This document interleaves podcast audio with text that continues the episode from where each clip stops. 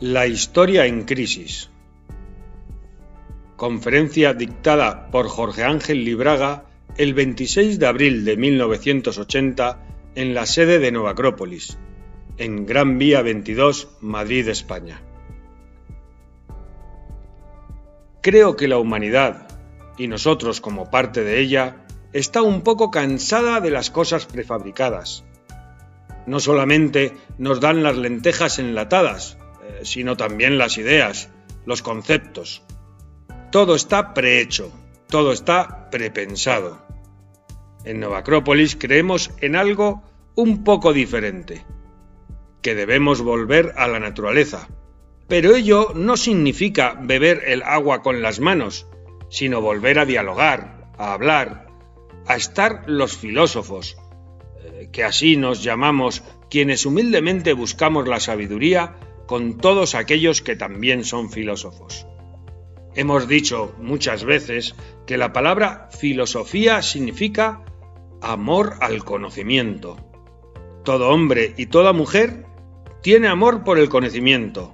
Quieren saber las respuestas a las preguntas que nos hacemos en la intimidad muchas veces. ¿De dónde vengo? ¿A dónde voy? ¿Por qué estoy aquí? ¿Por qué el universo es como es? ¿Por qué hay injusticias sociales, económicas o políticas? ¿Por qué hay olvidos históricos? ¿Por qué soy como soy y no soy diferente? ¿Por qué he nacido varón y no mujer? Estas preguntas hacen que cada uno de nosotros sea naturalmente filósofo, ya que filósofo se nace, eh, no se hace. Como dijo ya hace mucho tiempo un gran filósofo y médico, solo Dios hace médicos y solo Dios hace filósofos. Eso es cierto. El tema de hoy, dentro de nuestra búsqueda filosófica, eh, como si fuésemos una forma de Paracelso, va a versar sobre la historia en crisis. Vamos a ver qué entendemos por historia y qué entendemos por crisis. Y sobre todo, por encima de todas las cosas, qué podemos hacer nosotros frente a esa historia que se nos presenta en crisis. Porque la simple actitud contemplativa ante los problemas no los soluciona. Podemos cruzar un río cuando hacemos un puente, no cuando nos quedamos contemplando las aguas diciendo, ¡qué profundas son! no voy a poder llegar a la otra orilla. Como diría aquel viejo poeta, se hace camino al andar o al correr. El ser humano realmente tiene que accionar, tiene que actuar, tiene que convertirse otra vez en parte de la naturaleza viviente para poder convertir todo aquello interior que tenga en algo exterior, para que sea un entorno, un marco, que le permita vivir su existencia plenamente. ¿Qué es historia? Hay mil definiciones. Todos sabemos que en Occidente se dice que el padre de la historia es Herodoto, pues habría sido el primero que compiló de manera cronológica la historia. Pero más que un historiador propiamente dicho, Herodoto fue una suerte de periodista, ya que no se preocupaba de analizar en profundidad ni en altura los fenómenos que observaba. Él narraba y contaba lo que a él le habían contado. En algunas cosas acertó, en otras no. Por ejemplo, dijo que en el centro de África había unos hombres muy pequeños que vivían en tribus y que mataban a los elefantes desde abajo. También dijo que había otros hombres que tenían un ojo en medio del pecho. En lo primero acertó, en lo segundo no. Aunque los pigmeos fueron negados durante dos mil años, la verdad es que existen, y existieron también en su tiempo. Pero el interés histórico, el de conocer el pasado y registrar aquello que nos va pasando a cada uno de nosotros, es mucho más viejo que Herodoto. Y obviamente no es exclusivo del mundo occidental. Cuando nosotros hemos tenido un buen día o por el contrario hemos tenido un mal día, un día de dolor, de sufrimiento, ¿qué es lo que recordamos? ¿El día y la hora? Obviamente, recordamos lo que nos ha dolido o nos ha pasado de bueno. Nadie recuerda el 5 de mayo de 1974, siendo las 16.22 horas, me pasó tal cosa. Eso sería algo completamente anormal, algo que robotiza. Como seres humanos recordamos las cosas simplemente, pero no la fecha exacta. Y nos parece que fue eh, por 1972, que pudo haber sido por 1973 o a lo mejor fue en 1974. A veces no importa tanto en qué año nos pasó, sino cómo y qué nos pasó. Eso es lo fundamental. En ese sentido, Herodoto no sería el padre de la historia, sino el más grande compilador dentro de los antiguos, que supo establecer un orden, una cronología bien específica sobre lo que estaba hablando. Por ejemplo, Homero eh, también ha hecho historia cuando habló de la guerra de Troya, pues aunque no es cronológica, es una historia viva. ¿Sabéis que se pensaba que la guerra de Troya era un invento o de un mito de los griegos, pero desde el siglo XIX se ha ido demostrando que existió, y también existieron todos los personajes tan extraordinarios de los que él nos habla. Ese afán por conocer las raíces de nuestro designio ese afán por eternizar aquello que hacemos, ya he dicho que no sucede solamente en Occidente. En Oriente y en todos los antiguos pueblos vemos una gran preocupación por historiar, por narrar las cosas que pasaron.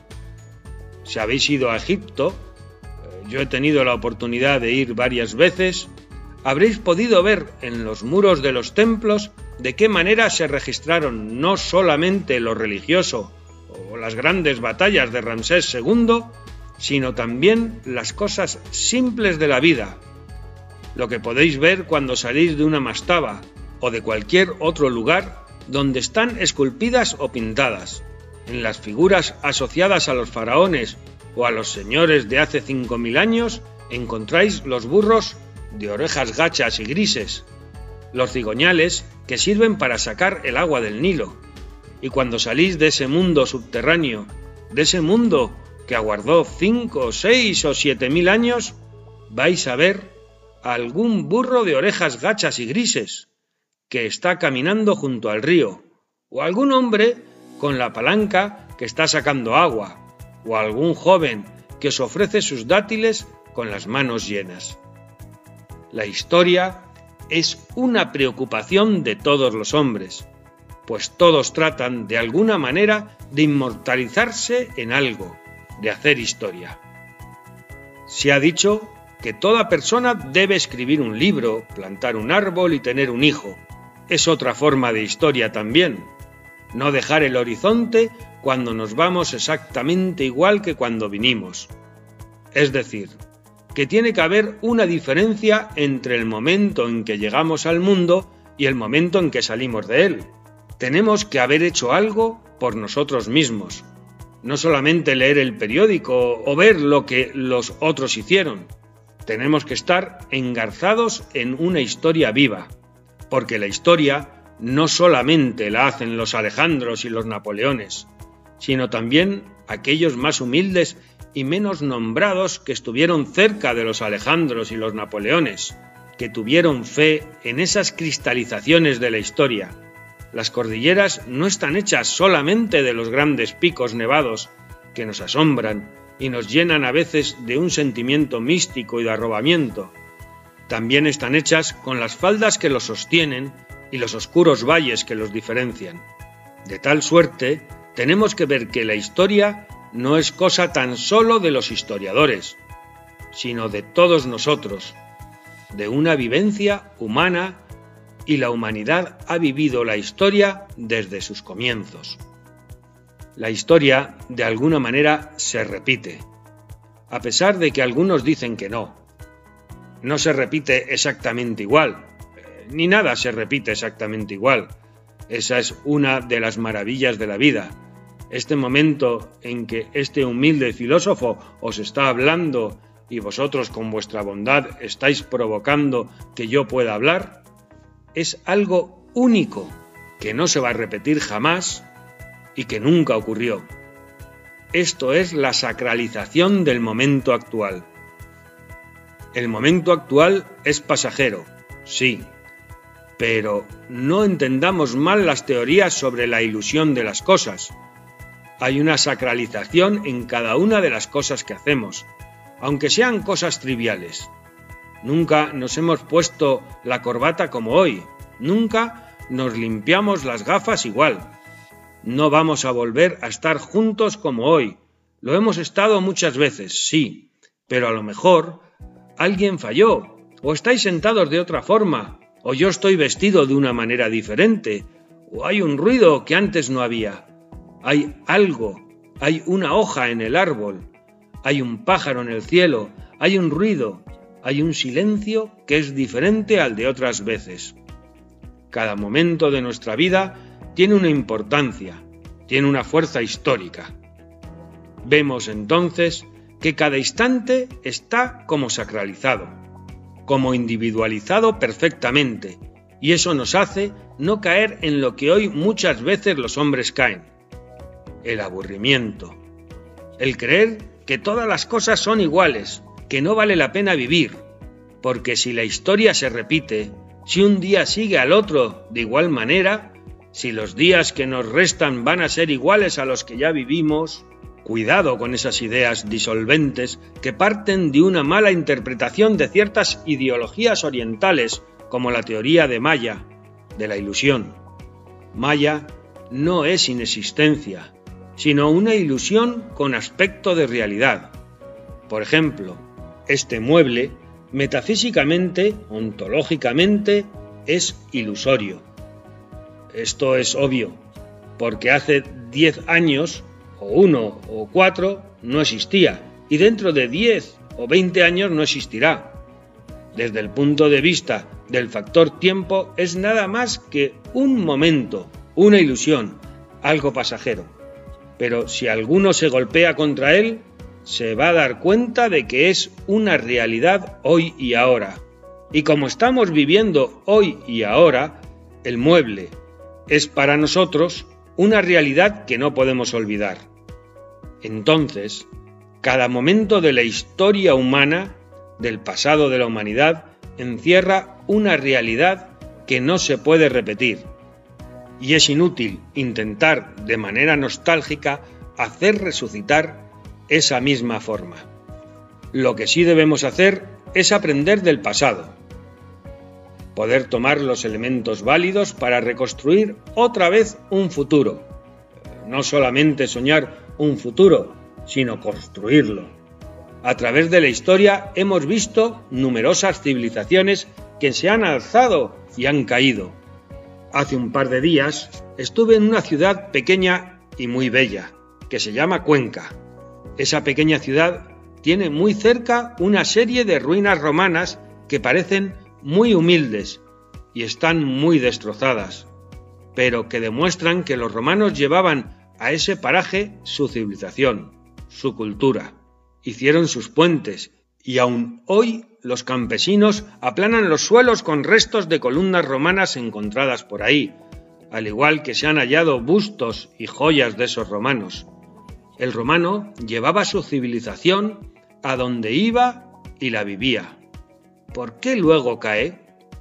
¿Por qué cayeron las grandes culturas, las grandes civilizaciones? ¿Por qué cayó Grecia con su Partenón? ¿Por qué cayó el imperio de los Han en China? ¿Por qué cayó la Aryabarta en India? ¿Por qué cayó Egipto con sus pirámides y sus magos iniciados?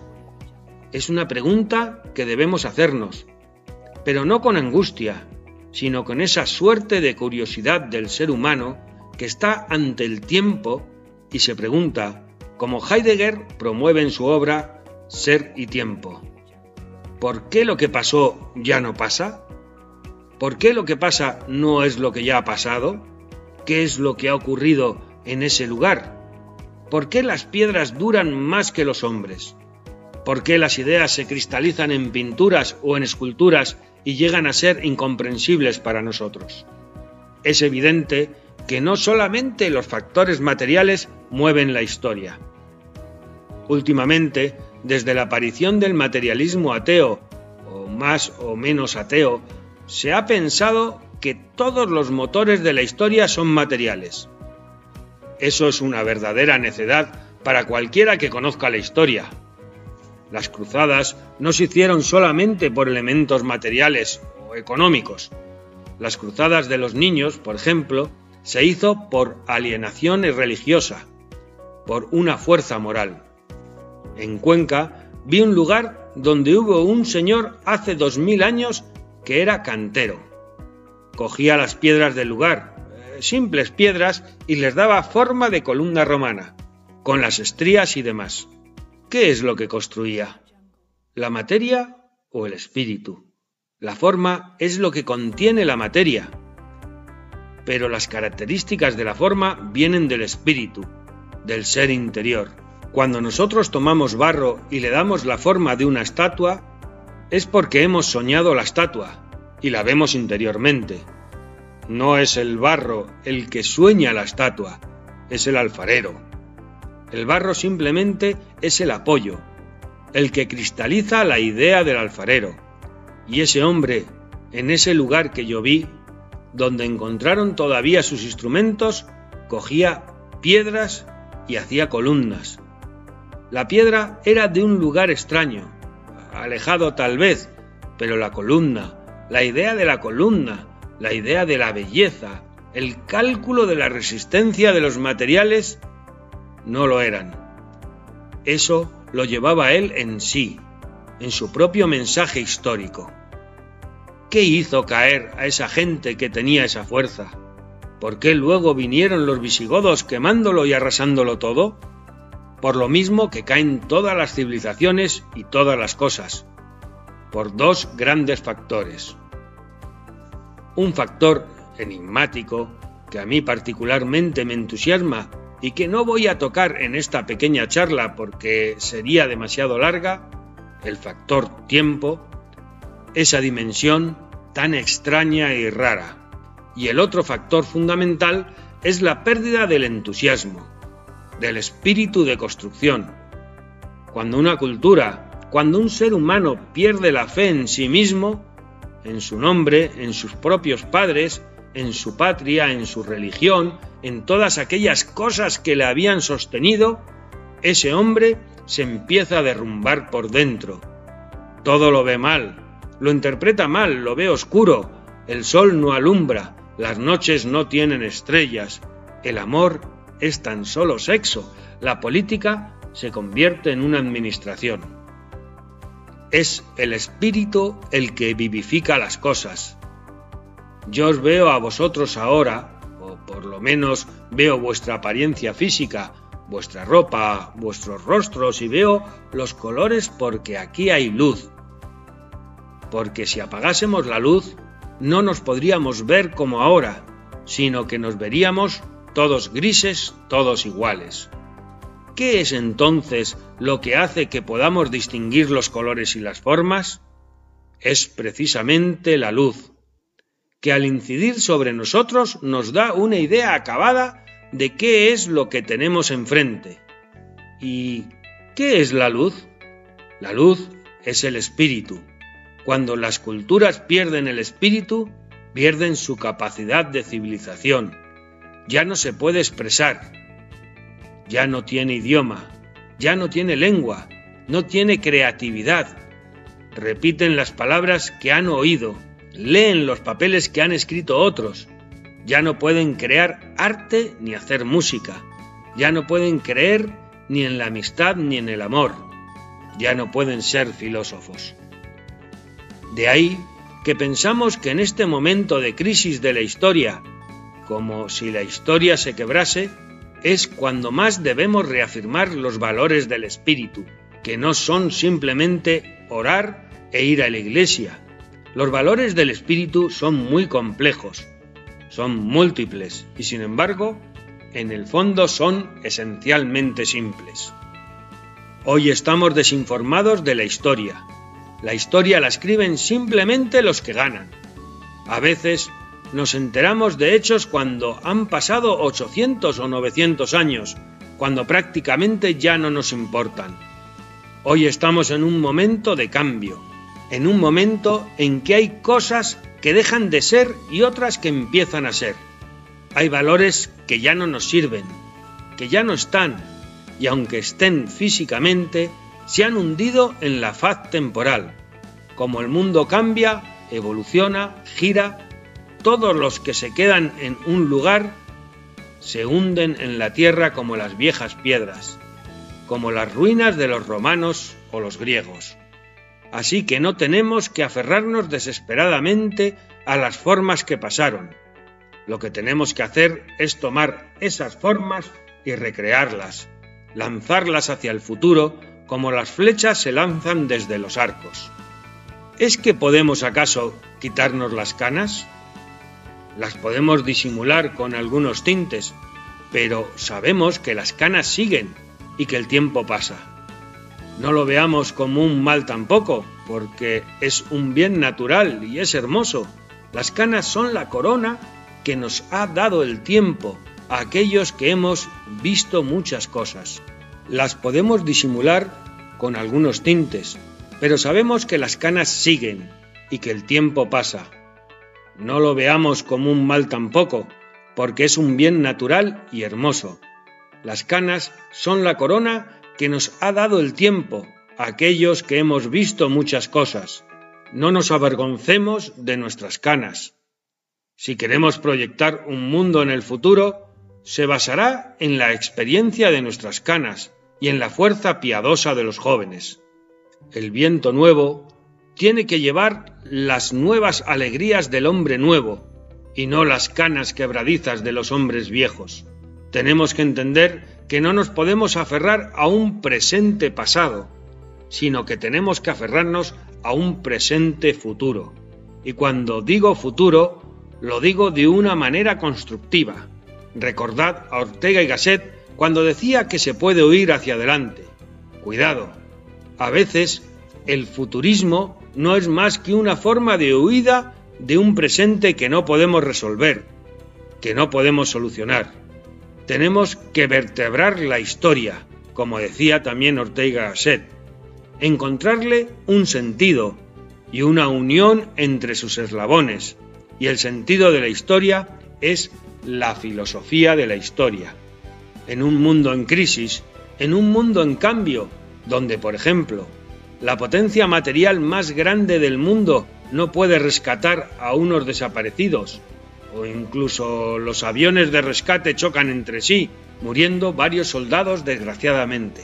Si esto ocurre en tan grandes imperios, en la más grande potencia que aparentemente existe en el mundo, con aparatos que ven en la noche, con sofisticados misiles crucero que avanzan a ras del suelo y suben y vuelven a bajar, y son incapaces de manejar dos o seis helicópteros. Entonces vemos que el factor no está en la parte técnica, sino en la humana.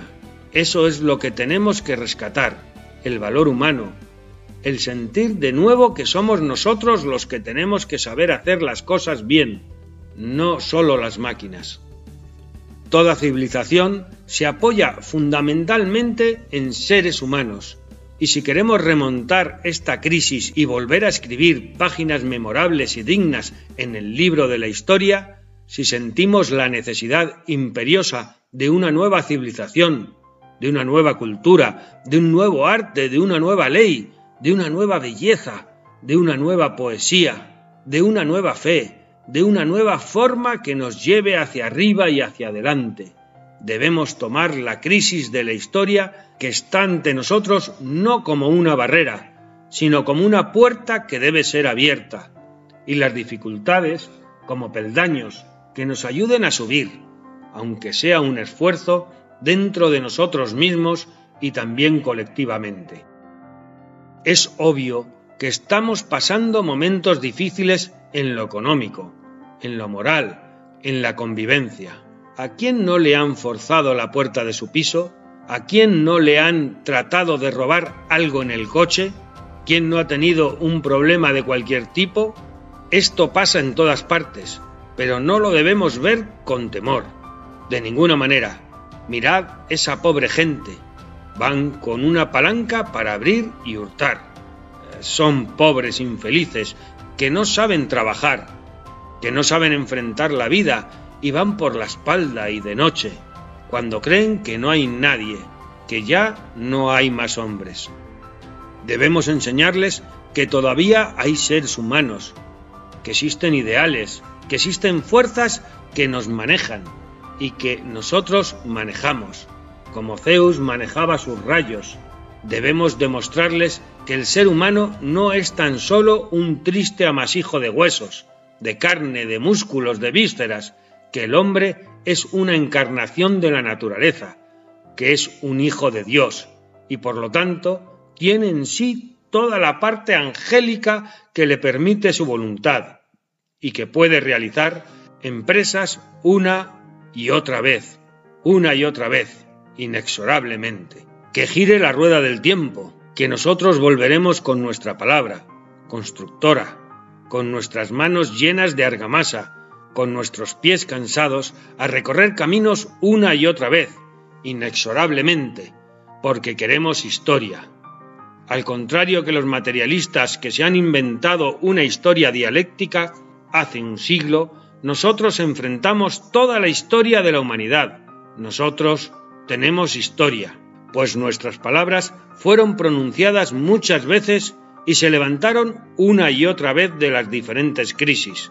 Nuestras imágenes se reprodujeron muchas veces en paredes y en muros de muchas ciudades olvidadas y perdidas. Nosotros tenemos un pasado y un presente, y con ellos vamos a tener un hijo, el futuro. Un hijo resplandeciente que al principio será pequeño, pero que estará en la cuna de sus antepasados, y cuando diga su primera palabra, sonará en la historia. Tengamos fe en lo que estamos haciendo, y sabed que si en Nueva Acrópolis enseñamos en el primer curso filosofía de la historia, no es simplemente por diversión, sino por la necesidad de conocer lo que es la enseñanza de la historia.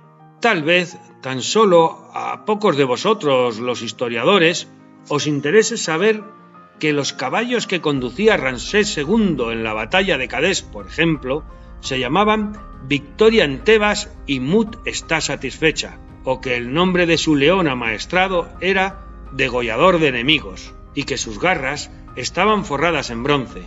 Pero a todos os interesa saber qué fue lo que empujó a este faraón a enfrentarse él solo a todo un ejército enemigo. Sabéis que en esa famosa batalla hubo un momento en que el ejército egipcio se desperdigó y él se quedó solo, en un carro de guerra, frente a unos 40.000 soldados. En lugar de retroceder, invocó al dios Amón, se puso bajo su protección y se lanzó a la lucha empuñando su arco y sus flechas. Esta acción logró paralizar a los hititas, causando numerosas bajas. Gracias a este portentoso ejemplo de valor personal, se reagruparon las tropas egipcias, hicieron retroceder a los hititas hasta la fortaleza de Cadés y se pudo cambiar el cariz de la batalla. Esto nos conmueve, hace que muchas almas se estremezcan. Recibimos un mensaje, porque todos de alguna manera llevamos dentro a un Ramsés II.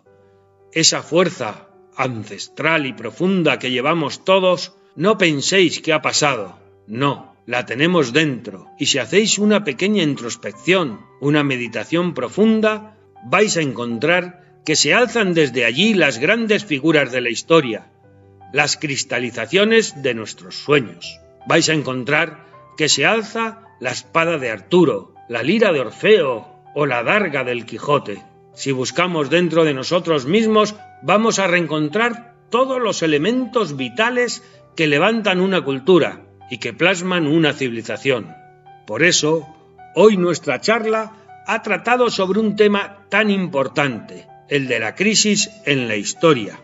Pero de este tema hemos saltado a otro que es fundamental, la solución de esta crisis en la historia. Nosotros os ofrecemos elementos válidos para esa solución. Está en vosotros tomarlos o no, con toda la fuerza de vuestros ancestros, con toda la fuerza que han puesto en vosotros vuestros abuelos, con toda la esperanza de vuestros hijos y vuestros nietos con todo el viento de la historia que está detrás de vosotros, con todo el futuro que os aguarda. He aquí que, en un momento de muerte o desolación, debemos decir, como Cristo a Lázaro, levántate y anda. Y este andar es hacia el futuro, hacia el mundo nuevo y el hombre nuevo que vendrá mañana. Yo saludo en nombre de ese futuro.